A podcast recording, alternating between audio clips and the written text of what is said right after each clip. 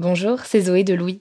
Ça fait maintenant deux ans que j'ai la chance de travailler pour Louis Média et que vous entendez ma voix sur vos podcasts préférés. Travailler pour quelque chose qui a du sens pour moi, c'est essentiel à mon épanouissement au quotidien. Et vous, comment se passe votre relation au travail? C'est plutôt épanouissant et enthousiasmant ou plutôt boule au ventre et des motivations? Si vous êtes dans le deuxième cas et que vous comptez chaque semaine le nombre de jours qui vous séparent du week-end ou des prochaines vacances, je vous recommande plus que jamais le parcours Chance, partenaire d'émotion. Chance est une communauté d'entraide professionnelle pour aider chacun et chacune à trouver sa place dans le monde du travail. La communauté Chance a une méthode unique qui a fait ses preuves. La première étape, c'est celle du bilan de compétences. En trois mois seulement, vous allez pouvoir redéfinir vos objectifs pro et renouer avec ce qui vous anime vraiment, avec l'aide d'un coach professionnel qui vous sera dédié. La deuxième étape, c'est celle du passage à l'action. Une fois votre projet défini, toute la communauté Chance sera à vos côtés pour donner vie à votre projet. Un collectif hyper engagé, prêt à vous épauler et à vous ouvrir son réseau. Si ce message résonne en vous, je vous invite à vous rendre directement sur le site chance.co pour faire le point gratuitement avec un conseiller et changer ce qui ne va pas ou plus dans votre vie pro. Bonne écoute Bonjour, c'est Zoé de Louis. Il y a pas longtemps, j'ai entendu parler de l'importance de ne pas commencer sa journée à jeun. Ça participe notamment à réguler le cortisol, l'hormone du stress. L'alimentation joue un rôle non négligeable dans le bien-être au quotidien. Activia, notre sponsor en ce moment, accompagne depuis plus de 35 ans les Français à prendre soin de leur bien-être digestif. Commencer sa journée avec un Activia aide à prendre soin de son bien-être digestif grâce aux probiotiques et calcium qu'il contient. Découvrez leurs trois actions soutien du métabolisme, actif à l'intérieur et apport de nutriments. Et ça, toujours avec des probiotiques et le bon goût d'Activia. Découvrez ou redécouvrez plein de parfums comme abricot, coco ou vanille. Merci Activia pour leur soutien et bonne écoute. Activia contient des ferments du yaourt qui sont des probiotiques. Ils vous aident à digérer le lactose du produit en cas de difficulté à le digérer. Activia est source de calcium et de protéines. Le calcium contribue au fonctionnement normal des enzymes digestives et à un métabolisme énergétique normal. Louis. Ça va vous sembler étrange, ridicule, risible même, mais moi, ma grande peur depuis l'enfance, le truc dont je n'arrive pas à me défaire, même adulte, ce sont les escargots. Petit escargot porte sur son dos sa maisonnette. Ces animaux m'ont toujours terrifié. Quand j'avais 8 ans, je me souviens qu'on était allé voir mon grand-père avec mes parents.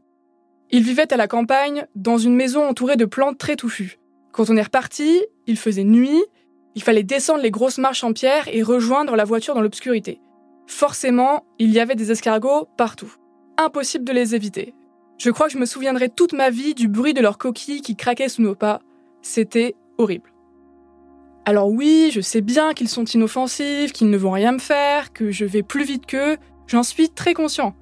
Mais rien n'y fait, dès que j'en aperçois un dans la rue ou dans un jardin un peu mouillé par la pluie, je suis paralysée.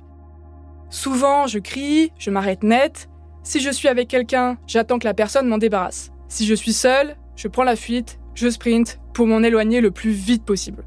Je n'ai absolument aucune idée de pourquoi j'ai peur des escargots. Je n'ai pas vécu de traumatisme particulier impliquant des escargots. Je n'ai aucun problème avec les limaces, par exemple. C'est vraiment une peur totalement irrationnel. Peur des araignées, arachnophobie. Peur de vomir, hématophobie. Peur de prendre l'avion, aérodromophobie. Peur du sang, hématophobie. Peur des peur du feu, pyrophobie. Peur des escargots, enthelmophobie. La liste des peurs humaines est infinie. Souvent, les gens ont peur de l'avion, des araignées, du sang, tout le monde voit de quoi je veux parler. Mais on est aussi beaucoup à avoir peur de choses vraiment spécifiques qui peuvent paraître complètement ridicules. D'après un rapport de la Haute Autorité de Santé paru en 2017, près de 12% de la population souffre de phobies spécifiques. Au quotidien, ces phobies peuvent franchement nous pourrir la vie. Ce serait tellement plus simple pour moi de pouvoir me promener tranquillement dans la rue après la pluie. Est-ce que je pourrais un jour dépasser ma terreur des escargots? Comment faire pour dépasser ces phobies, même les plus bizarres? Je suis Anne-Lé Victoire. Bienvenue dans Émotion.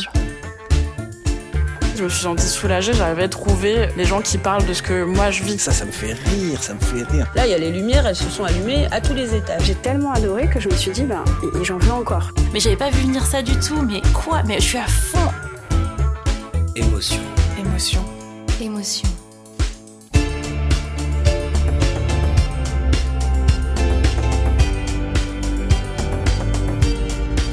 Alors moi c'est Jules, j'ai 31 ans et j'ai peur des patates germées. Je m'appelle Frédéric et donc euh, j'ai une phobie, c'est la phobie des bateaux hors de l'eau. Et j'ai l'impression d'être tout seul dans mon délire parce que depuis que je suis tout petit, je trouve que le Père Noël en tant que concept ou en tant que personne, il est terrifiant. J'ai rencontré Jules, Frédéric et Lucien grâce à un appel à témoignages lancé sur Instagram. Je cherchais trois personnes qui, comme moi, ont des phobies spécifiques. J'ai d'abord rencontré Lucien, qui a peur du Père Noël. Parce que déjà, euh, c'est un vieil homme qui est très grand et qui est très gros. Il est hyper imposant. Genre, euh, toutes ses représentations, c'est toujours un, grand gaillard, euh, un peu bourru, grosse barbe, vraiment un truc qui, enfin, un, homme qui prend de la place. Et depuis que je suis petit, moi, c'est une, peur que j'ai, c'est, bah, j'ai peur que quelqu'un rentre chez moi et que je sois pas au courant.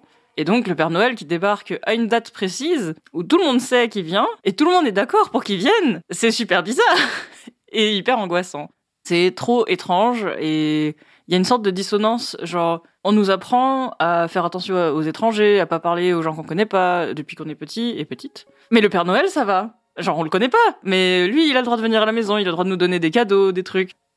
C'est vrai que c'est hyper étrange comme concept. Un vieux monsieur qui vient donner des cadeaux aux enfants la nuit, pendant leur sommeil, seulement s'ils sont sages. En discutant avec Lucien, je me rends compte que sa peur du Père Noël n'est pas si irrationnelle que ça, contrairement à ma peur des escargots que je n'arrive pas à expliquer. En psychiatrie, il y a un ouvrage de référence, le DSM-5. C'est un manuel écrit par l'Association américaine de psychiatrie qui recense notamment trois types de phobies. Les phobies sociales, c'est-à-dire les peurs de se confronter aux autres à différents degrés, l'agoraphobie, qui est la peur de quitter son environnement et de se retrouver dans un autre. Donc ce n'est pas uniquement la peur de la foule, par exemple. Et enfin, les phobies spécifiques. Dans le cas d'une phobie spécifique, on peut avoir peur d'une situation, d'un objet, d'un animal, comme les escargots, mais aussi d'un végétal. Comme Jules, qui un jour, en rentrant de vacances, a découvert le phénomène de germination des pommes de terre. C'est arrivé, donc j'avais 19 ans, je pense, quelque chose comme ça. Je savais pas que les patates ça germait, j'en avais aucune idée. Je m'étais, enfin, juste pas posé la question, je pense. Et je suis rentré de vacances, et là, chez ma copine, il y avait des patates qui étaient hyper germées, parce qu'on était parti un mois. Genre, il y a des germes de 20 cm, quoi, ou un truc comme ça. Genre, vraiment très germé, quoi. Et, bon, j'étais hyper surpris, quoi. Parce que j'avais aucune idée que ça faisait ça. Sur le moment, bon, tout va bien. Enfin, genre, ça me dégoûte un peu, mais ça va, quoi. Un peu plus tard, l'image des germes de pommes de terre revient pourtant hanter le sommeil de Jules. Pendant la nuit, en fait, j'ai fait un cauchemar avec des patates germées. En fait, il y a une espèce de bouche et il y a une langue, en fait. C'est une grosse langue avec des germes de patates énormes comme ça qui poussent. Et en fait, ce qui est un peu effrayant là-dedans, c'est le côté euh, de choses qui, poussent à partir d'elles-mêmes un peu. Un peu comme un petit monstre de bras qui s'étire et tout, quoi. Elle en a plein sur la langue, cette patate, et elle essaie de me manger. Et, et, et je pense que je me réveille en sursaut à peu près là. Depuis, Jules ne supporte plus la vue des pommes de terre germées. C'est un peu un genre de dégoût bizarre, quoi. Enfin, c'est un genre de monstre un peu, ou un truc un peu alien avec des, je sais pas, des bras qui sortent des bras, des, des membres qui sortent des membres comme ça et qui poussent à partir de, je sais pas, cette idée un peu de l'auto-engendrement. Ok, vu comme ça, c'est carrément terrifiant. Je crois que je n'avais juste jamais pensé aux germes de pommes de terre avant. Fred a aussi une phobie très spécifique, celle des bateaux hors de l'eau. Donc c'est vraiment spécifique aux petits et gros bateaux vraiment à l'extérieur de l'eau. En tout cas, dans l'eau, ça me plaît vraiment, je j'ai aucun souci avec eux, mais à l'extérieur de l'eau, c'est un peu comme si en fait euh, ils n'avaient rien à faire ici, un peu comme si euh, ils étaient entre parenthèses morts ou, euh, qu'ils avaient un, problème un problème physique ou psychologique pour moi. En fait, quand je vois un bateau hors de l'eau, pour moi, ils ont une très grande détresse ou autrement, c'est des cadavres. Cette angoisse de mort que Fred ressent face au bateau hors de l'eau est tellement intense que j'en viens à me demander si on n'emploie pas souvent le mot phobie à la légère. Par exemple, si je suis dégoûté par les pigeons qui se trempent dans les caniveaux, est-ce que ça veut dire que j'ai la phobie des pigeons? Si je ne supporte pas la vue des flageolets en boîte, est-ce que j'ai une phobie alimentaire? Est-ce que je suis phobique si je suis perturbé par la vision d'un bateau gisant dans le sable à marée basse? Est-ce qu'il n'y aurait pas une liste de symptômes à cocher pour être officiellement reconnu phobique? Alors, une phobie, c'est un diagnostic médical. Docteur Nicolas Neveu, psychiatre et psychothérapeute. C'est un trouble anxieux dans lequel les gens euh, vont euh, souffrir d'une anxiété pathologique démesurée et en intensité et en durée et aussi par rapport au caractère inadapté de cette anxiété par rapport au stimulus déclenchant. Appelle l'objet phobogène.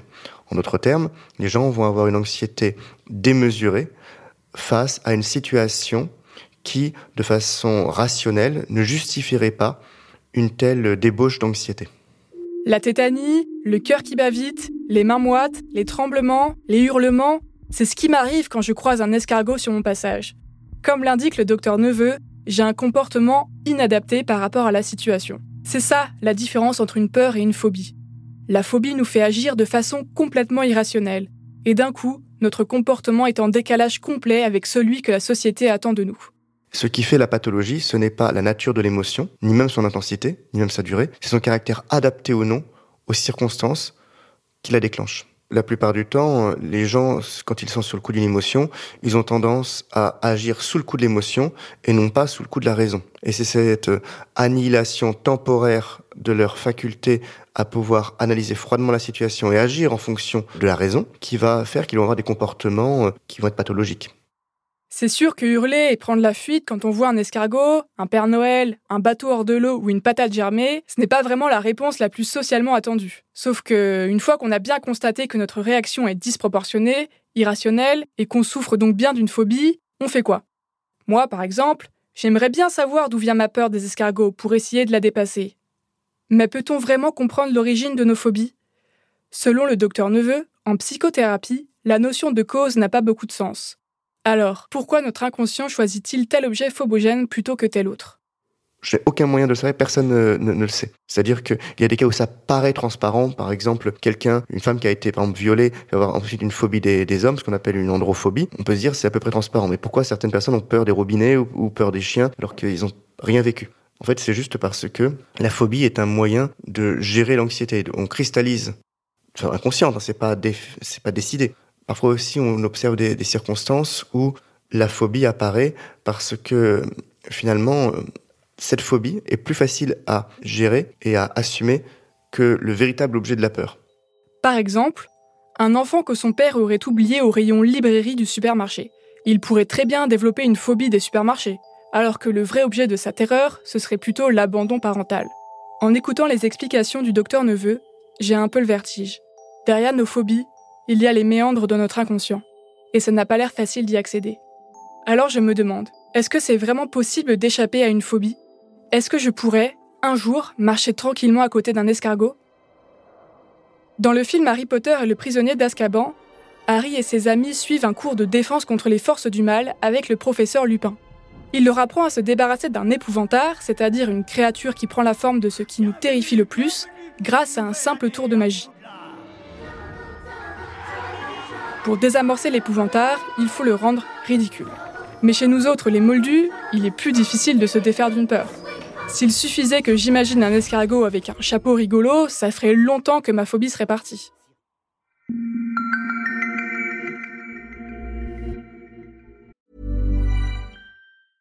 Many of us have those stubborn pounds that seem impossible to lose, no matter how good we eat or how hard we work out. My solution is PlushCare. PlushCare is a leading telehealth provider with doctors who are there for you day and night to partner with you in your weight loss journey. They can prescribe FDA-approved weight loss medications like Wagovi and Zepbound for those who qualify. Plus, they accept most insurance plans. To get started, visit plushcare.com slash weight loss. That's plushcare.com slash weight loss. Peur du feu, pyrophobie. Peur des pieds, podophobie, peur des clowns, coulrophobie, peur de la vitesse, tachophobie, peur des espaces confinés, claustrophobie, peur des clowns, coulrophobie. Parfois, on essaie de se débarrasser de l'objet de sa phobie, mais cela peut nous conduire à prendre des risques. Par exemple, l'été, quand les beaux jours arrivent, c'est assez fréquent de croiser des voitures qui remorquent des bateaux sur l'autoroute. Et pour Fred, c'est l'angoisse totale. Elle peut complètement perdre ses moyens comme ce jour où elle prend la route pour partir en vacances. Donc je suis sur l'autoroute, je double un bateau, donc euh, déjà je le vois arriver au loin, c'était un bateau euh, blanc et bleu sur une remorque tractée par une voiture, et en fait euh, je, le double, pas du tout tranquillement, je commence à... Plus il approche, en fait, plus, plus je commence à trembler, plus je commence à pleurer, Mon copain euh, sur le siège passager euh, commence à s'inquiéter également parce que j'appuie de plus en plus euh, sur l'accélérateur. Je monte à, une vitesse euh, irrespectueuse, mais euh, je, ne peux faire autrement. Je, je, tremble de plus en plus et plus il approche, moins ça va. Donc me voilà en train de, de, le doubler donc sur ma droite. Donc j'avance à 170 km/h environ et en fait je regarde pas du tout devant moi, je regarde mes pieds, mes pédales, ce qui est très dangereux. Donc ça a obligé mon copain de prendre le volant parce que impossible de regarder euh, devant moi ou, le bateau tout le temps de, le doubler. Donc euh, me voilà euh, enfin euh, devant lui et petit à petit donc je m'en éloigne donc ça va de mieux en mieux même si j'ai toujours ce, ce tic avec mes mains euh, de, de, de, de, grande détresse en fait où je me touche les doigts tout en conduisant donc ce qui est toujours autant dangereux. Mais euh, je ralentis petit à petit et donc là euh, la, sortie euh, où je dois sortir arrive. Et donc me voilà engagée dans la sortie, sauf que là une voiture devant moi n'avance pas du tout. Et donc là je regarde dans le rétroviseur et je vois le bateau que j'ai doublé justement avant me rattraper petit à petit. Il n'avance pas vite mais il me rattrape quand même.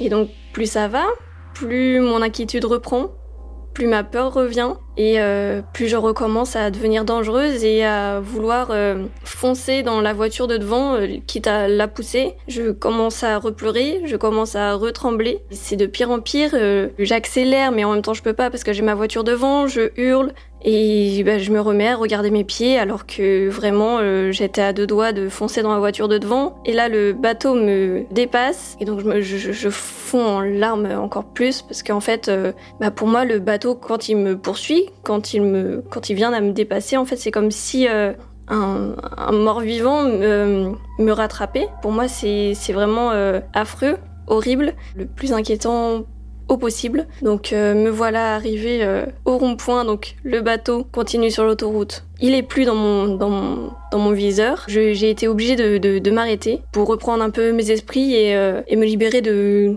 toute cette peur et, et inquiétude. Ça paraît complètement irrationnel et extrêmement dangereux d'aller à 170 km/h sur l'autoroute pour doubler une voiture qui transporte un bateau.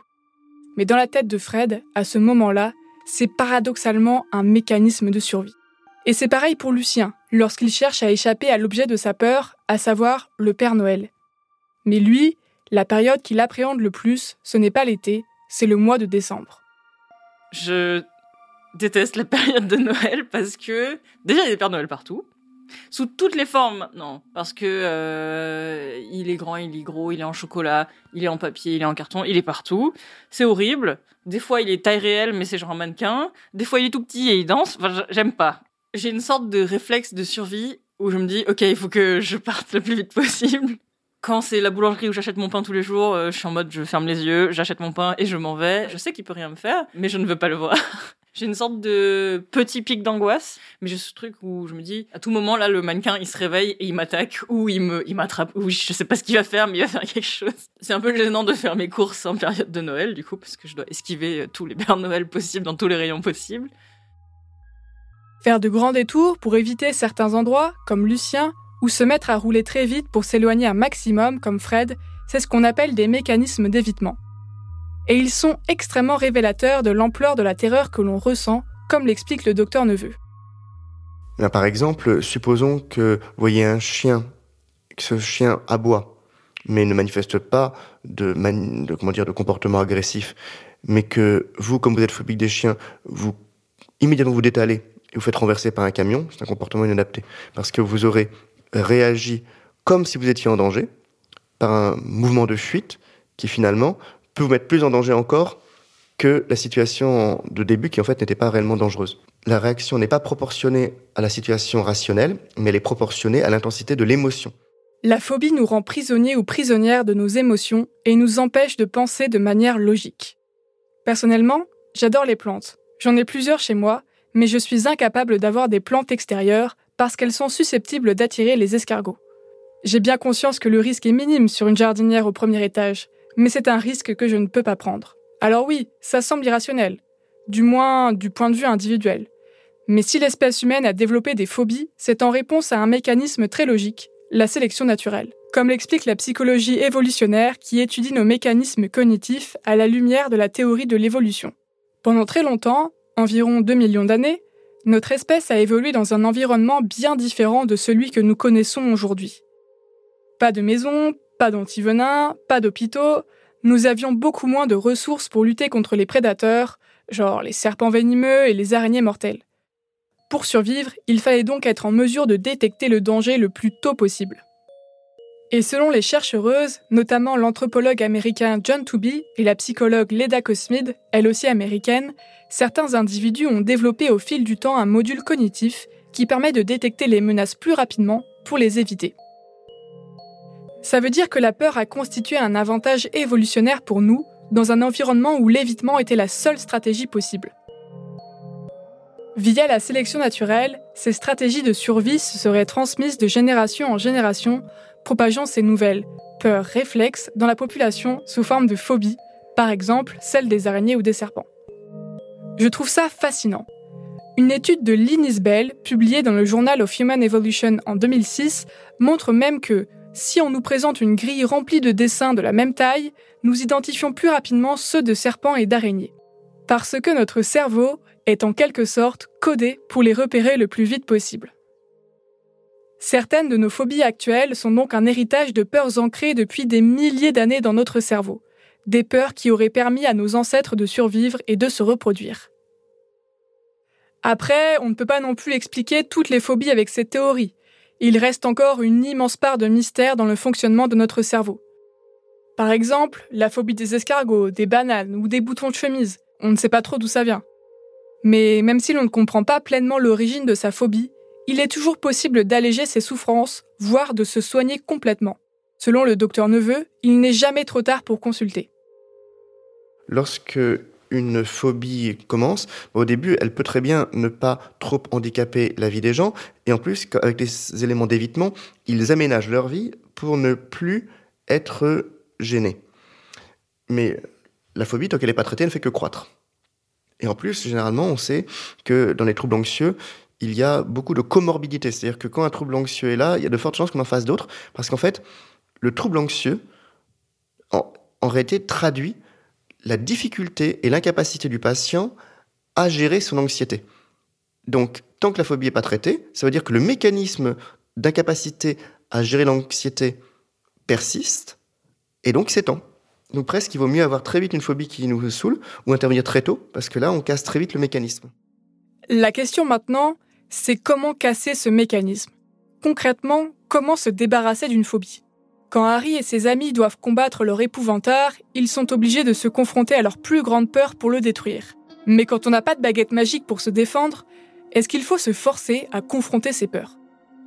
Donc ça, toi, t'as essayé de un peu te guérir toi-même? Bah En fait, c'est-à-dire ça semble tellement absurde d'avoir peur des patates germées que j'arrivais pas à croire que ce soit vrai, donc j'ai toujours été enfin je me suis toujours un peu testé pour vérifier est-ce que c'est vraiment vrai?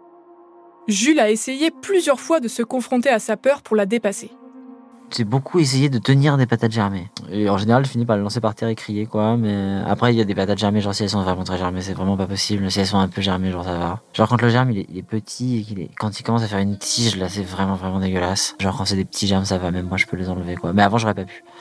Mais euh, parce que genre je les tiens et puis euh, je les regarde comme ça, je les touche. C'est vraiment trop bizarre quand même comme truc, quoi. Quand on y réfléchit. Enfin non, en fait, peut-être pas, mais et du coup, bah ouais, j'ai essayé que ça s'arrête. Mais franchement, ça a vachement progressé quand même. Hein, parce qu'avant, j'avais vraiment très très peur. Et maintenant, euh, à part genre si je tombe sur un cercle de patates très germé, vraiment je vais crier quoi. Euh, genre, euh, je peux les voir dans mon champ de vision quoi. Avant, c'était vraiment pas possible. Aujourd'hui, Jules considère qu'il vit mieux avec sa phobie des pommes de terre germées, même si ça reste compliqué. Mais d'après le docteur Neveu, ces méthodes amateurs ne sont pas suffisantes pour soigner durablement une phobie. Il recommande plutôt d'être suivi par un ou une professionnelle. Et pour lui, la première étape avant de se lancer dans une thérapie, c'est poser un diagnostic. Je commence par poser un diagnostic. Parce que beaucoup de gens se présentent avec soi-disant une phobie et c'est pas une phobie. Je veux dire par exemple que quelqu'un qui dirait voilà, j'ai très très peur des, euh, par exemple, je n'importe quoi, des chiens. Très bien, et pourquoi vous avez peur des chiens? Ah bah parce que je pense que mon voisin veut m'empoisonner et qu'il reste des chiens pour euh, me tuer. Vous y croyez? Ah oui, oui, je suis sûr, mon voisin me veut du mal. Ça c'est pas une phobie, c'est un délire persécutif. Ressentir de l'anxiété face à une situation, un objet, un être vivant, ce n'est pas forcément une phobie.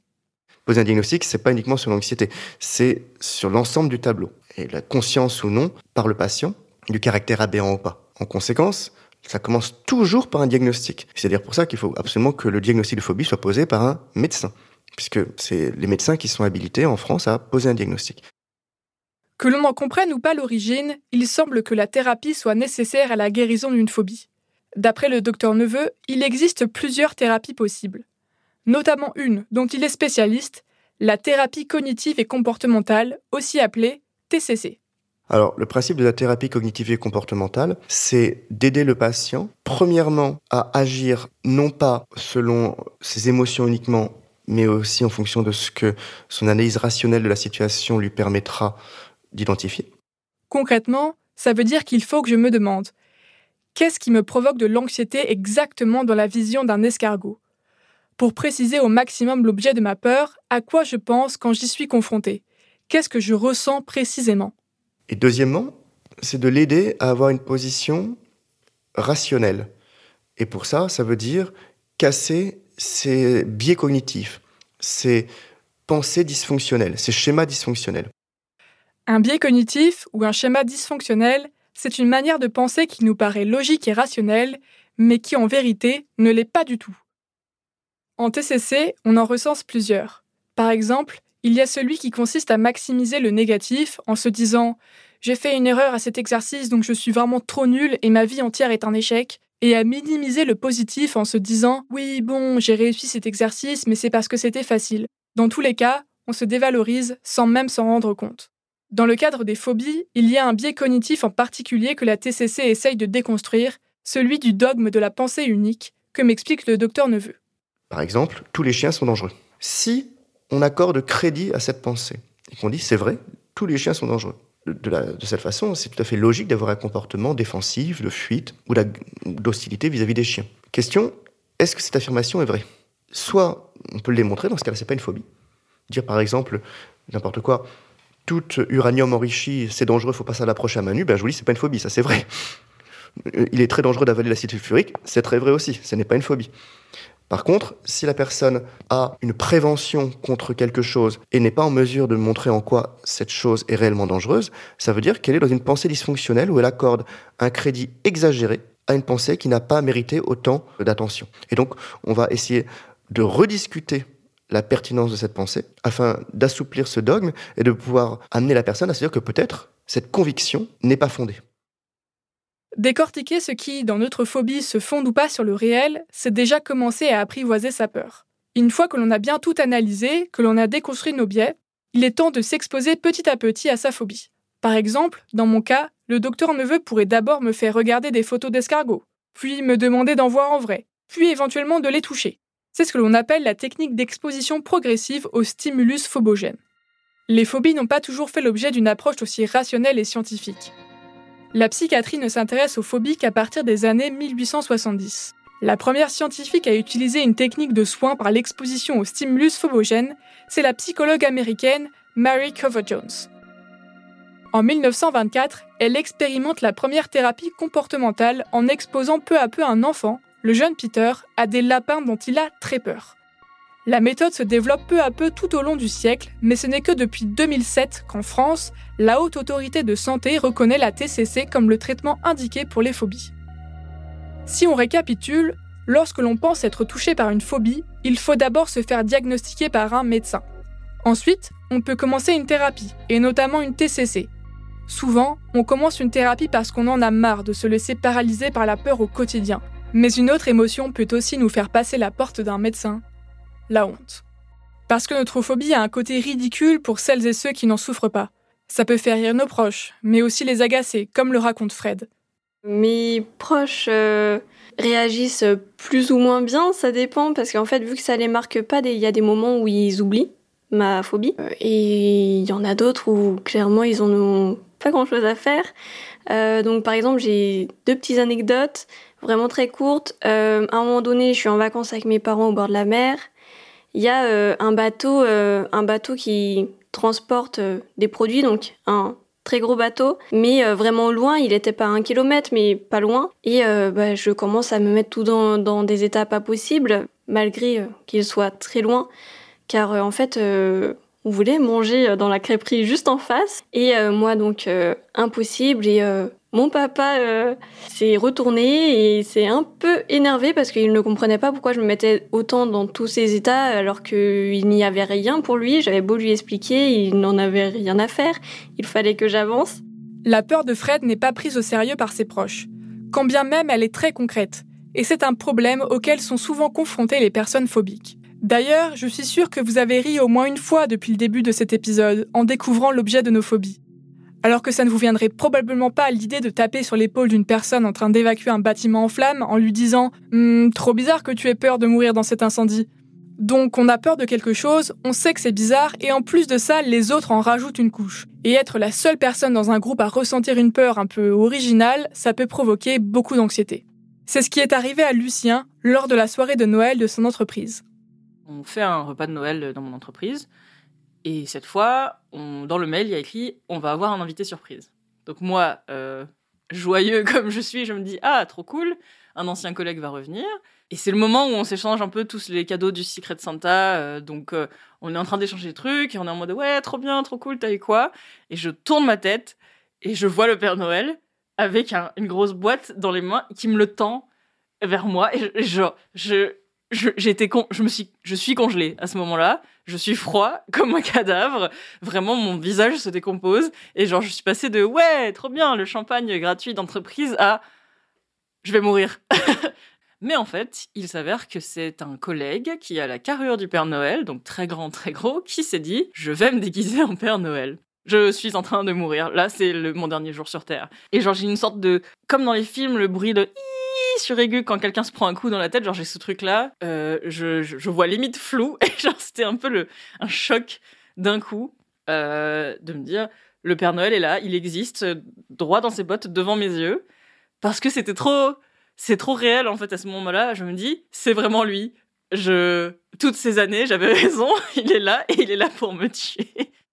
Ce moment ne dure que 5 secondes, mais pour Lucien, c'est comme si son cerveau avait bugué. Il fixe le Père Noël avant de reprendre ses esprits, et il entend son collègue lui dire Tiens, c'est ton cadeau. Oh là là, il faut que je m'assoie. Euh, et il me fait euh, Ah, je vois que tu es très ému de rencontrer le Père Noël enfin. Et il me prend dans ses bras. en mode grande embrassade.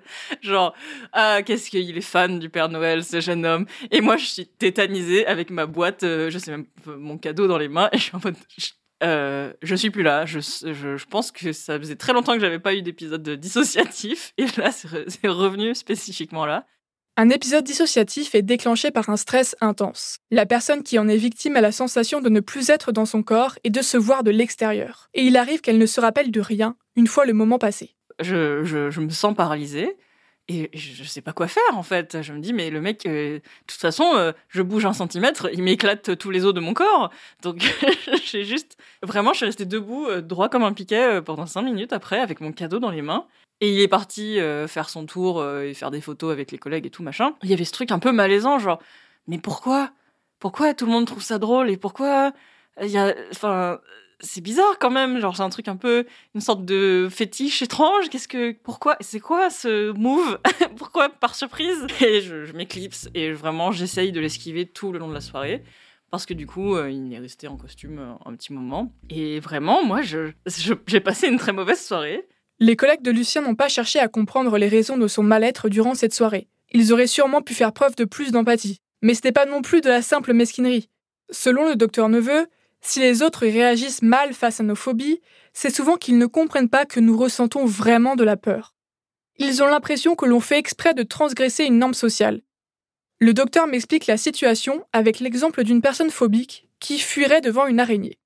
Si au cours de votre fuite, par exemple, vous bousculez une vieille dame sans aucune vergogne, bon, c'est quelque chose que la morale réprouvera. Pourtant, ce n'est pas ça qui fait le caractère pathologique. En fait, vous avez enfreint des règles de base, de, bienséance, de civisme, mais c'est en fait parce que dans votre esprit, vous étiez tellement angoissé par euh, la peur de mourir que les considérations telles que euh, respecter une vieille dame, c'était plus une priorité. Donc on peut vous juger difficilement moralement, mais sur le plan psychothérapique, ce n'est pas un manque de morale en fait.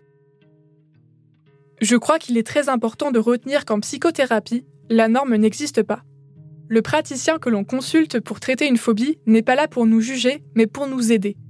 Je crois que c'est ce qui m'a le plus parlé en faisant des recherches pour cet épisode. Je sais que je peux soigner ma phobie, des thérapies existent et d'autres l'ont déjà fait avant moi. L'autre chose essentielle, c'est que la peur n'est pas quelque chose de rationnel ni de fixe. Il n'y a pas d'échelle de peur, on peut avoir peur de tout, même des escargots, et cela ne nous rend pas ridicules. Si nos peurs ou celles des autres nous paraissent incongrues, elles sont pourtant bien réelles. Mais il est aussi important de garder en tête que la peur n'excuse pas tous les comportements. Si je fuis devant un escargot, que je bouscule au passage une femme âgée et qu'elle se casse le coccyx, ma phobie n'est pas une excuse. À la limite, c'est une explication. Mais une société qui accepte mieux les peurs, qui est plus compréhensive et qui a plus d'empathie, c'est une société où l'on guérit mieux. Nous ne vivons pas tous avec les mêmes réalités, les mêmes passés ou les mêmes traumatismes. S'intéresser aux mécanismes des phobies, c'est déjà un premier pas, et c'est ce que nous venons de faire ensemble.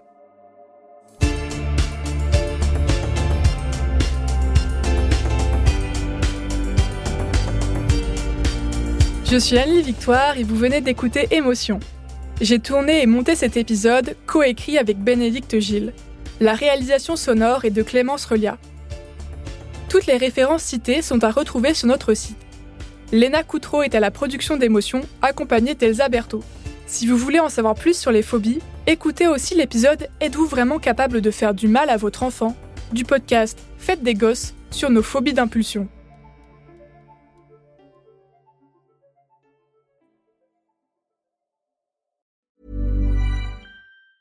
Planning for your next trip?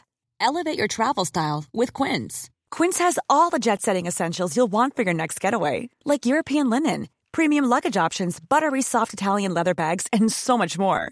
And is all priced at 50 to 80% less than similar brands. Plus, Quince only works with factories that use safe and ethical manufacturing practices. Pack your bags with high-quality essentials you'll be wearing for vacations to come with Quince. Go to quince.com slash pack for free shipping and 365-day returns. Support comes from ServiceNow, the AI platform for business transformation. You've heard the hype around AI. The truth is, AI is only as powerful as the platform it's built into. ServiceNow is the platform that puts AI to work for people across your business, removing friction and frustration for your employees supercharging productivity for your developers, providing intelligent tools for your service agents to make customers happier. All built into a single platform you can use right now. That's why the world works with ServiceNow. Visit servicenow.com/slash AI for people to learn more.